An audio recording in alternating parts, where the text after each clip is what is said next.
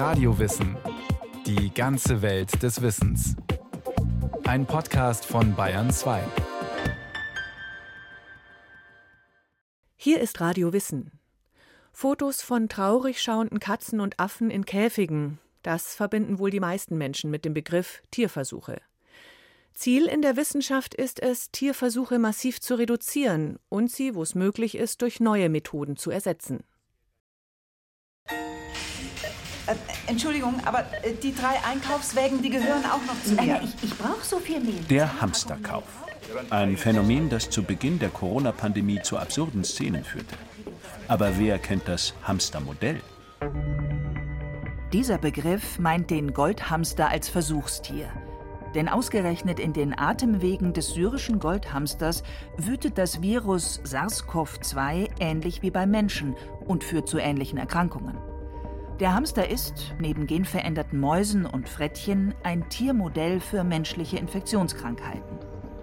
Professor Stefan Hippenstiel leitet an der Berliner Charité eine Gruppe zur Erforschung von Infektionskrankheiten der Lunge. Wenn wir bei dem Beispiel SARS-CoV-2 bleiben, ist eine wichtige Frage, wenn das Virus den Körper erreicht hat, wo vermehrt es sich denn überhaupt? Was sind denn die Zellen im Körper, in denen das Virus wächst und von denen aus es sich verbreitet? Und das kann man auf zwei Weisen untersuchen, indem man zum einen entsprechend Tiere infiziert und in diesen Tieren das dann genau untersucht. Und zum zweiten ergänzen wir es hier an der Charité durch menschliche Modelle, wo wir humane Proben nehmen, in denen wir als Alternativmethode zum Tierversuch Infektionen im menschlichen Gewebe machen und gucken, ist das da genauso? Und diese Kombination macht dann die Aussagen auch sehr wertvoll. Dann sieht man, wo spiegelt das Tiermodell die Realität wider und wo finde ich in meiner Alternativmethode dasselbe wie in einem In-vivo-Experiment. In Stefan Hippenstiels Antwort klingt es schon an. Die Wissenschaft ist an Alternativen zu Tierversuchen sehr interessiert. Und sicher wäre es auch den meisten Menschen hierzulande lieber, wenn keine Tierversuche mehr durchgeführt würden. Jeder kennt wohl die mitleiderregenden Fotos von Katzen, denen Drähte aus dem Kopf ragen, und Kaninchen mit kahlen, entzündeten Hautstellen. Andererseits haben viele Jahre Erforschung des SARS-CoV-Virus, das bereits in den Jahren 2002 und 2003 eine Pandemie ausgelöst hatte, die schnellen Fortschritte im Lauf des Jahres 2020 erst ermöglicht. Und dass Hamster sich gut für Versuche mit dem SARS-CoV-2-Virus eigneten, wusste man, weil er in dieser frühen Forschung bereits eine große Rolle spielte. Mit Hilfe der Hamster lernte man viel darüber, wie sich der Erreger im Körper ausbreitet und wie schnell er von Tier zu Tier übertragen wird. Bei den Hamsterversuchen handelt es sich um Experimente der angewandten Forschung, mit denen man versucht, Krankheiten besser zu verstehen und neue Therapien zu entwickeln. 50 Prozent aller Tierversuche werden im Bereich der Grundlagenforschung durchgeführt, wo es darum geht, dem Funktionieren des Organismus und den Prozessen, die im Körper ablaufen, auf den Grund zu gehen. Auch für den Artenschutz, die Verhaltensbiologie, die tiermedizinische Forschung und die Aus- und Weiterbildung wird mit Tieren experimentiert. Bei rund 30 Prozent aller Tierversuche handelt es sich um gesetzlich vorgeschriebene Tests von Chemikalien und Arzneimitteln, bevor sie mit Menschen in Kontakt gebracht werden. Dabei soll deren Wirksamkeit überprüft und eventuelle Schädlichkeit ausgeschlossen werden, auch für die Sicherheit von Menschen, die am Arbeitsplatz mit solchen Chemikalien umgehen. Tierversuche für Kosmetika sind übrigens EU-weit seit 2013 verboten. Dennoch enthalten fast alle in den Drogerien erhältlichen Kosmetika Stoffe, die irgendwann einmal an Tieren getestet wurden. In der Corona-Forschung ging es im Laufe des Jahres 2020 sehr schnell darum, Impfstoffe zu entwickeln, die vor der Krankheit schützen sollten. Ehe aber überhaupt ein Impfstoff oder eine Arznei an Menschen erprobt werden darf, muss an Tieren getestet werden. Auch diese sogenannten präklinischen Studien sind gesetzlich vorgeschrieben. Am Beispiel des Impfstoffs von BioNTech Pfizer lässt sich nachvollziehen, welche Tierarten mit wie vielen Individuen hier zum Einsatz kamen, nämlich 96 Mäuse, 204 Ratten und 21 Rhesusaffen.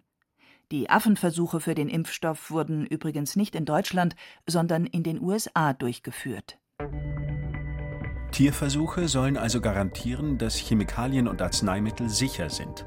Sie tragen dazu bei, uns vor ansteckenden Krankheiten zu schützen und führen zu Erkenntnissen, die unser Leben verlängern und verbessern. Dennoch ist gesellschaftlich kaum etwas so umstritten wie Tierversuche.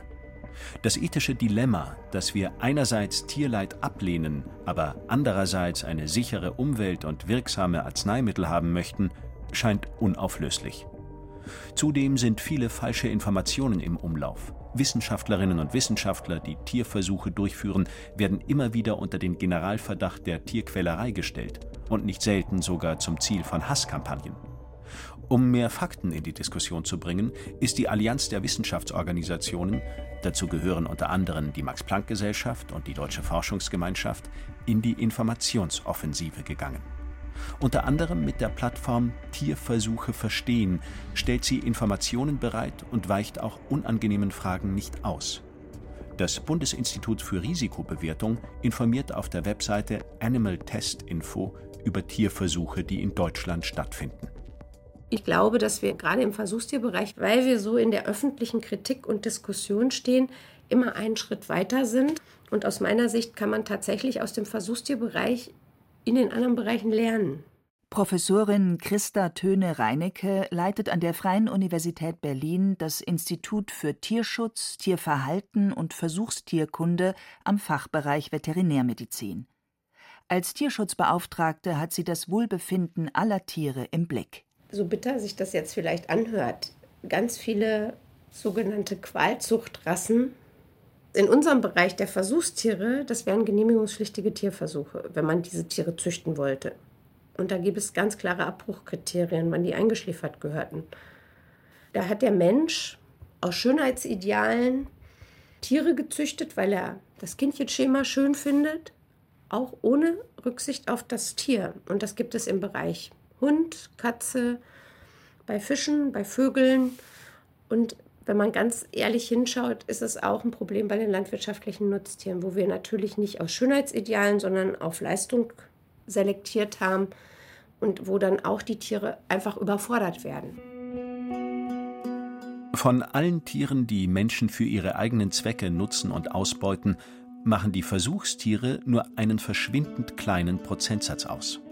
2019 wurden in Deutschland 2,8 Millionen Tiere in Versuchen eingesetzt. Dem stehen allein 620 Millionen Hühner und 57 Millionen Schweine gegenüber, die in Deutschland jährlich geschlachtet und verspeist werden. Die allermeisten Versuchstiere in Deutschland sind Mäuse, gefolgt von Fischen, Ratten und Kaninchen. EU-weit gilt seit September 2010 die Richtlinie 2010-63 EU zum Schutz der für wissenschaftliche Zwecke verwendeten Tiere. Laut Artikel 4 dieser Richtlinie sind jegliche Tierversuche innerhalb der EU dem Grundsatz der Vermeidung, Verminderung und Verbesserung verpflichtet, sprich dem sogenannten 3R-Prinzip. Stefan Hippenstiel hat mit einigen Kollegen Charité 3R ins Leben gerufen. Und eigentlich handelt es sich um eine ethische Handlungsanweisung für die Forschung mit Tieren. Und dieses 3R steht für die ersten Buchstaben von Replace, Reduce und Refine. Refine heißt, dass ich einen Tierversuch im Sinne des Tierleids reduziere. Ein Beispiel wäre hier bessere Tierhaltung mit weniger Stress für die Tiere beim Umsetzen der Tiere oder verbesserte Gabe eines schmerzstillenden Medikamentes. Reduce, verringern, bedeutet, ich mache einen Tierversuch, wo ich vorher 100 Tiere brauchte, jetzt mit 70 Tieren, bei aber der gleichen Aussagekraft oder besser noch einer besseren Aussagekraft, indem ich das Versuchsdesign ändere, andere Statistiken nutze oder was auch immer. Also Reduktion von Tieren in einem gegebenen Versuch. Und das Einfachste zu verstehen ist Replace, das heißt einfach vermeiden oder Ersatz. Ich hatte einen Tierversuch, jetzt habe ich eine Alternativmethode und ich mache den Tierversuch nicht mehr. Was Alternativen zu Tierversuchen angeht, hat sich in den vergangenen Jahren sehr viel getan. Viele gesetzlich vorgeschriebene pharmakologische oder toxikologische Tests werden nicht mehr an Tieren, sondern an Zellkulturen durchgeführt. Und auch in der angewandten Forschung kommen mehr und mehr Alternativmethoden zum Einsatz. Nehmen wir nochmal das Beispiel Covid. Wir haben bei uns ein ex vivo, also ein außerhalb des Körpers, Infektionsmodell von menschlichem Lungengewebe aufgebaut. Das flankieren wir mit Organoiden, diesen kleinen Mini-Organen menschlicher Lunge. Und daneben legen wir Proben von Verstorbenen an Covid. Und in diesen Modellen sind wir nun in der Lage, die Verbreitung des Virus, die Effekte auf den Körper außerhalb des menschlichen Körpers, aber in menschlichem Gewebe nachzuvollziehen. Und das hilft uns natürlich dabei, auf bestimmte Tierversuche mit genau dieser Frage zu verzichten. In die Entwicklung von Organoiden setzt die Forschung große Hoffnung. Einerseits, um Tieren Leid zu ersparen. Andererseits sollen mit den kaum senfkorngroßen Mini-Organen bessere Modelle des menschlichen Körpers entwickelt werden. Organoide sind definiert als dreidimensionale Zellkulturen, die aus Stammzellen generiert werden. Aus jeder Stammzelle kann ein Organoid werden. Professorin Dr. Sina Bartfeld ist Zellbiologin. Von der Universität Würzburg wurde sie im September 2021 an die Technische Universität Berlin an das Institut für medizinische Biotechnologie berufen. Dort will sie die Erforschung und Entwicklung der Mini-Organe weiter vorantreiben. Ein Organoid ist gekennzeichnet dadurch, dass es aus verschiedenen Zelltypen besteht. Also eben nicht nur ein Zelltyp, sondern verschiedene Zelltypen. Und diese verschiedenen Zelltypen organisieren sich in einem Organoid so ein bisschen ähnlich, wie es in einem echten Organ der Fall wäre. Und durch diese dreidimensionale Selbstorganisation bekommt so ein Organoid eben eine organähnliche Struktur. Organoide sind also wesentlich komplexer als einfache Zellkulturen und werden aus pluripotenten oder adulten Stammzellen gezüchtet. Pluripotente Stammzellen können, virtuell, zu jedem beliebigen Organ werden und finden bisher vor allem in der Grundlagenforschung Verwendung, weil sie wertvolle Einblicke in die Entwicklungsbiologie liefern.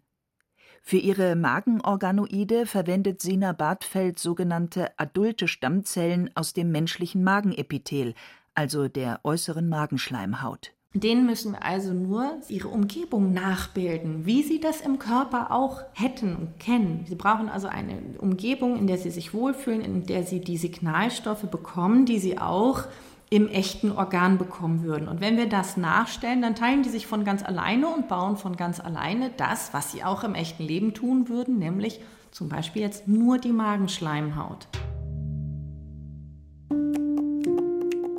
Kann man also heute schon mit Hilfe von Organoiden auf Tierversuche verzichten? Sobald ein Organoid die menschliche Physiologie entweder gleichwertig oder doch besser abbilden kann als ein Tierversuch, in dem Moment ist es sofort dem Tierversuch vorzuziehen, weil es aus ethischen Gründen eben dann vorzuziehen ist. Dennoch wird es in naher Zukunft und sicherlich auch in ferner Zukunft noch viele Tierversuche geben, die nicht so einfach ersetzbar sind. Aber da Organoide aus humanen Stammzellen entstehen, handelt es sich hier eben um humane Zellen, also menschliche Zellen. Und menschliche Zellen können eben gerade in diesen 3D-komplexen Miniaturorganmodellen viel besser abbilden, was in einem menschlichen Körper, in menschlichen Zellen passiert, als eine Maus das könnte. Deswegen besteht hier in bestimmten Aspekten sehr begründete Hoffnung, dass es hier Tierversuche ersetzen kann. Ein Problem der Mini-Organe liegt auf der Hand. Organoide aus adulten Stammzellen bilden nur einen Teil des menschlichen Organs nach. Aber Organe sind in sich sehr vielschichtig und stehen mit allen anderen Organen des Körpers in ständigem Austausch. Auch darauf sucht die Forschung derzeit eine Antwort.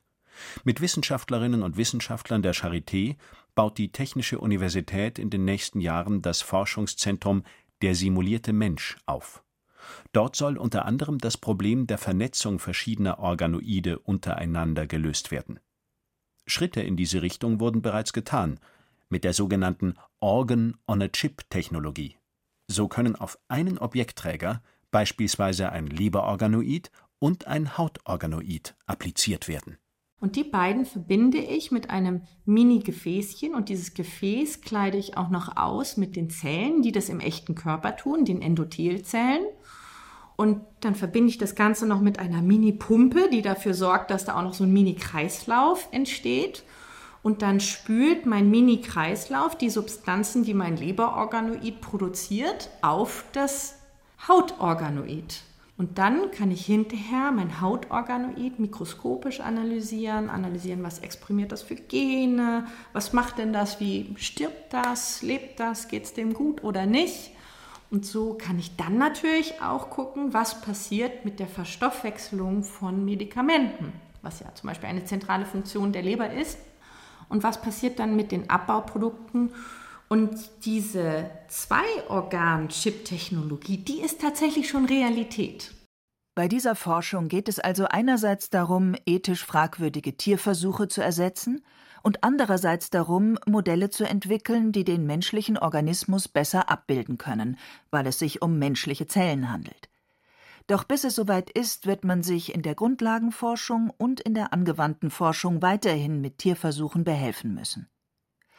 Um zumindest das Tierleid zu mindern und unnötige Tierversuche zu vermeiden, kommen die beiden anderen ethischen Grundprinzipien reduzieren und verfeinern zum Tragen.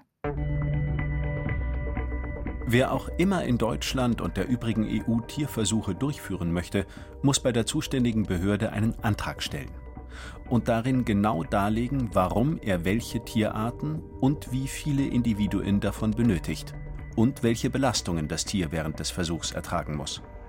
Übrigens sind nur Tierversuche an Wirbeltieren sowie Kopffüßlern genehmigungspflichtig. Auch die Methoden, wie ein Tier getötet werden soll, sind je nach Tierart gesetzlich geregelt.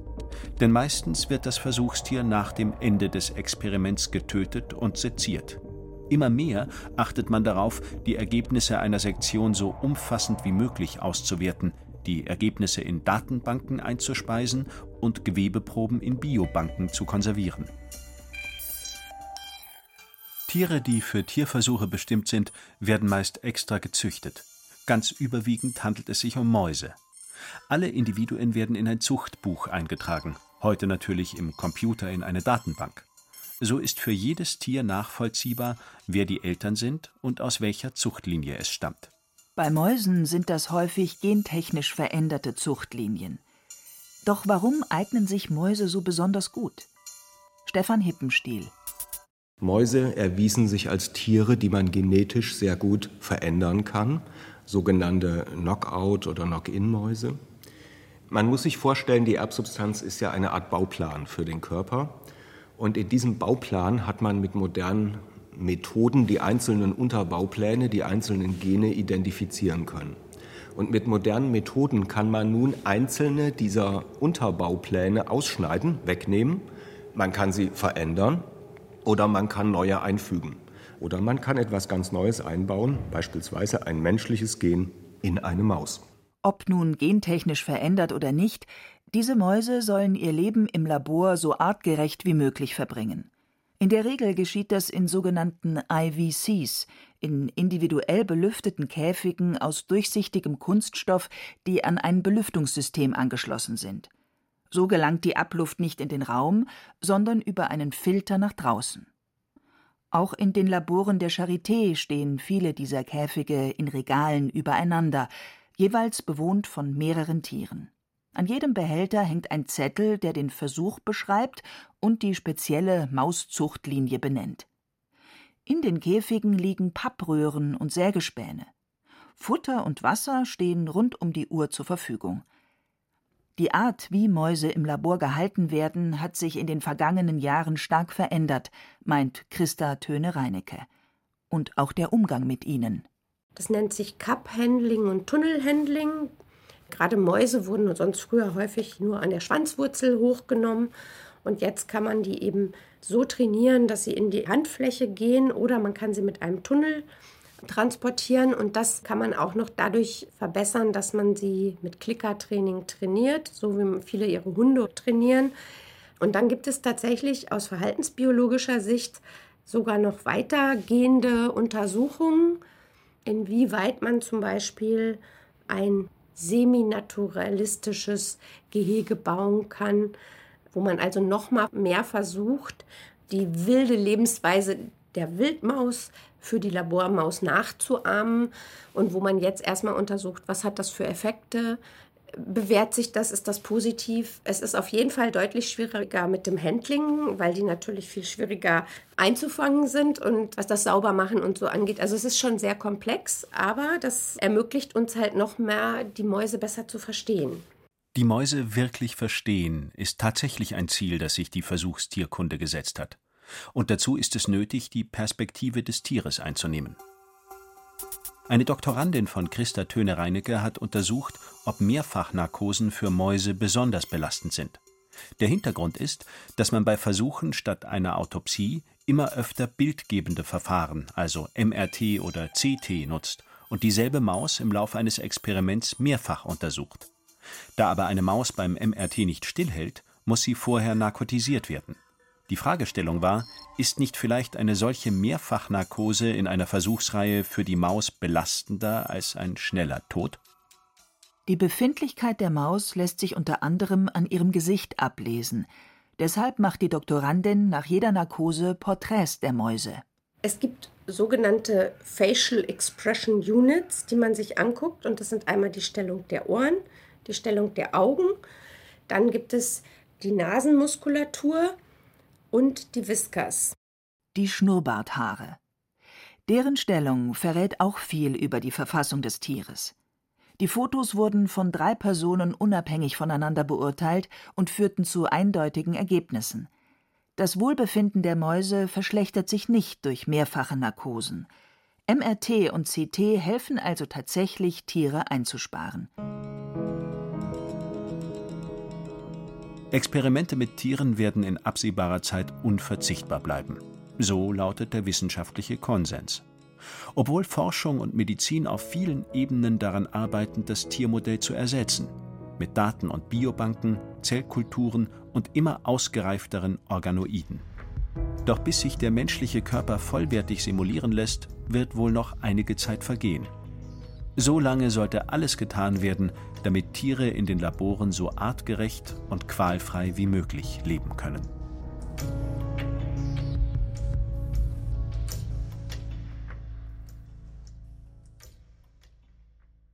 Das war Radio Wissen, ein Podcast von Bayern 2. Autorin dieser Folge Christiane Seiler. Regie führte Kirsten Böttcher.